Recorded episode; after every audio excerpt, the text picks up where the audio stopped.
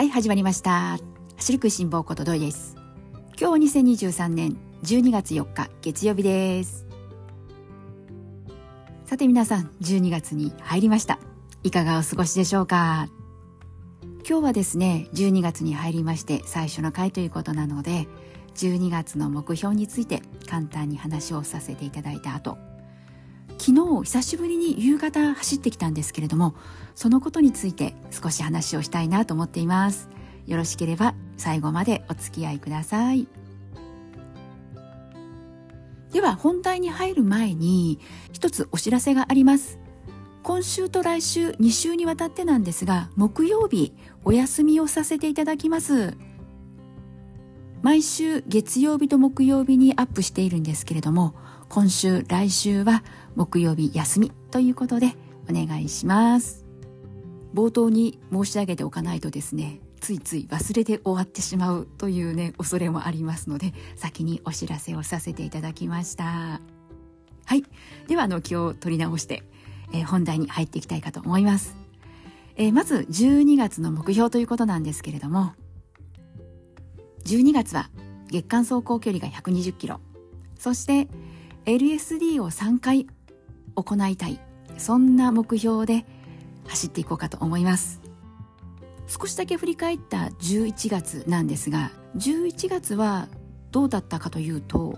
11月の目標は12月と同じ120キロで LSD が2回という目標でした。これに対していずれも目標達成することができて月間走行距離でいけば130キロ走ることができました。それでも今回12月は120キロに抑えることにしました。これには理由がありまして LSD を行った時に後半戦特に10キロ過ぎたあたりから左足に違和感が出てくるようになっていまして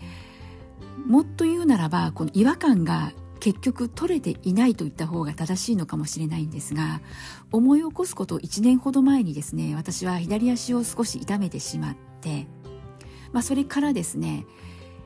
まあ、マラソン大会を経験したり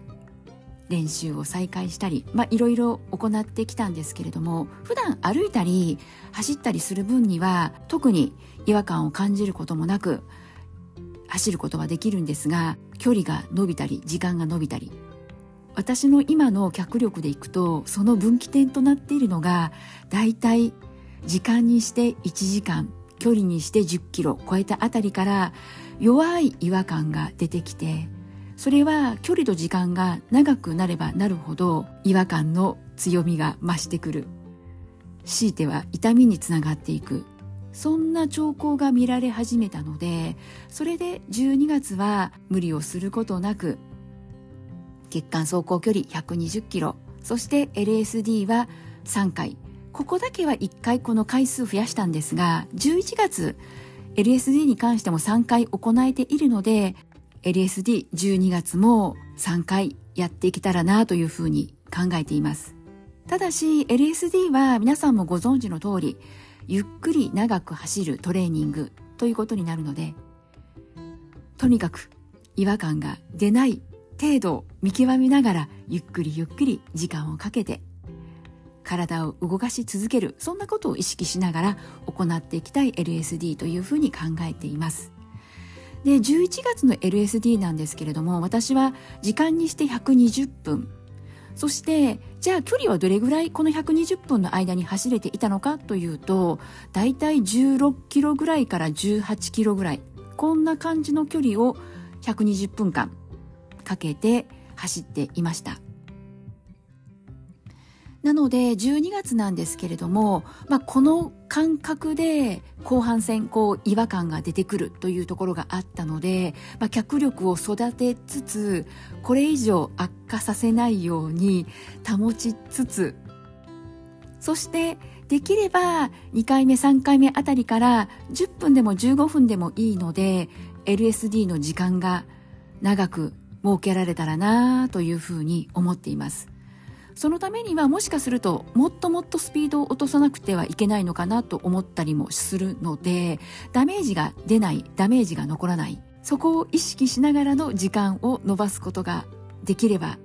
まあ今の私にとっては万々歳かなというふうに考えています。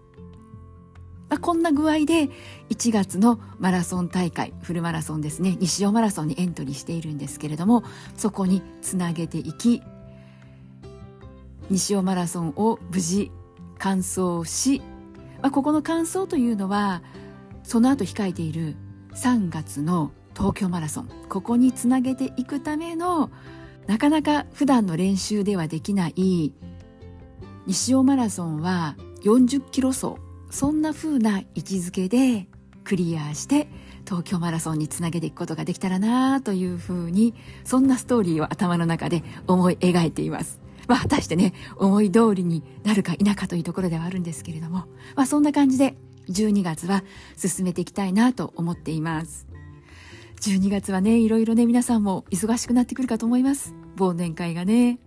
結構復活してきていますよね。また元に戻ったなそんな印象を受けています。なのでできればですね本当は朝ランこのまま継続していきたいなと考えてはいるんですけれどもなかなか時間的にね暗い中の朝ランは避けたいなと思っているところもあるのでそこを考えると厳しくなってきたな、まあ、そんなこともあってですね。それで実はですね昨日とっても久しぶりに夕方走ってきました。私が朝ランに切り替えたのが6月だったので、本当に久しぶりの夕方のランニングでして、昨日はですね、まあその夕方のランニングに加えて、手袋も今シーズン初めて着用しました。やはりこの朝ランだとこれから日が上がってくる、気温も上がってくるということもあるので、寒いだけれども、まあ、体温まってくるしなんていうことで今まで手袋なしで走れていたんですがさすがに夕方となると真逆でこれから気温は下がる日も沈んでくるということもあったので走る前からちょっと手が寒いなそんなね自分の中で気づきがあったのでそうだやっぱりね手袋をしていこう。でこの手袋があるかないかで全然体感温度も変わってきてですね、まあ、これからはね手袋必須かななんて思いながら走っていました。そして昨日はあまりにも久しぶりの夕方のランニングということもあっていろいろとですね過去のことを振り返るいい機会になりました。どんなま過去のことをね振り返ったのかというとマラソン大会のことの思い出がですね頭の中にいろいろとよぎってきたんですが特に昨日は12月の第1週目の日曜日ということで私はちょうど去年湘南国際マラソンフルマラソン走ってきたんですよね。しかもこの湘南国際コロナ明けの3年ぶりのフルマラソンということでこのマラソン大会から遠ざかっていたということもあって緊張感もありつつワクワク感もありつつ。そして実際走ってみたらもうめちゃくちゃ楽しいフルマラソンで。ああやっぱりマラソン大会っていいなということを改めて感じたそんなフルマラソンだったんですね。湘南国際マラソンの好きなところの一つがロケーションなんですね。富士山が見えるんです。私はですね富士山見るのが大好きで富士山見えるだけでもうテンションが上がってしまうのであの富士山にいっぱいエネルギーをもらいながら走ることができたなというふうに今振り返ってもですね鮮明にあの時の気持ちが蘇ってくるんですけれどもまあそこに加えてですねエイドステーションも湘南国際マラソンは充実をしているので食べるものはもちろんなんですが飲み物飲み物もゴミを出さないフルマラソンということでみんながマイボトルを持って走ろう。これがね大きなテーマとなって開催されているマラソン大会なのでつまりは紙コップでのドリンク提供がないんです。弱から自分たちで持参したマイボトルに入れて飲む。こんなスタイルなんですね。なので本当にゴミがないというのは気持ちよく走れるし紙コップで滑る心配がなかったりもしますし皆さんねこのマイボトルを持って走るとロスタイムになるんじゃないのかなってイメージされる方もいらっしゃるかとは思うんですけれども全くそんなことはなく並んで給水するというよりはそのジャグがですねたくさん設置されているのでもう自分の飲みたいタイミングでボトルに補充をして飲む。で補充をしたマイボトルを持ちながら走れるのでいつでもどこでも給水ができる。これは私にとっては3年ぶりのフルマラソンを無事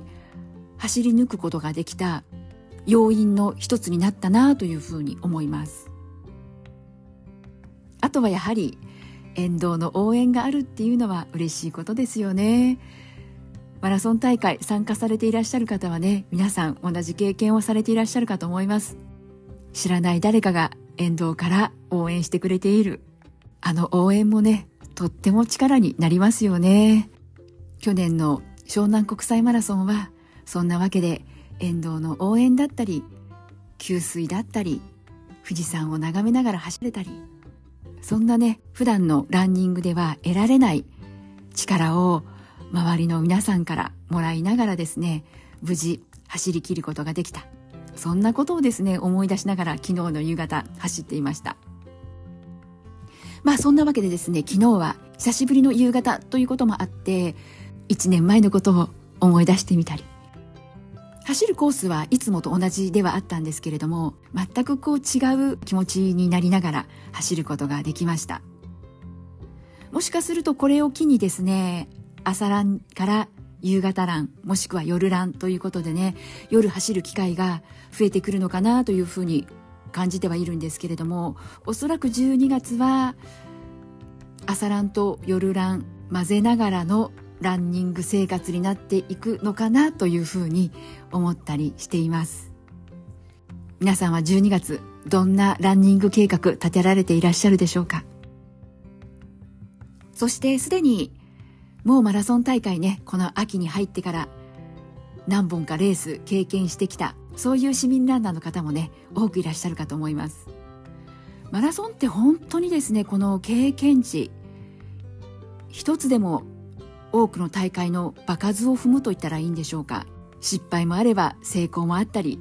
嬉しかったり悲しかったり悔しかったりいろんな経験が積むことができるかと思います。そしてねその全ての経験が必ず次のね成功につながっていきますからねそれにはやっぱりね続けることって大事なことで続けてさえいれば必ず喜びへとねつながっていきますからね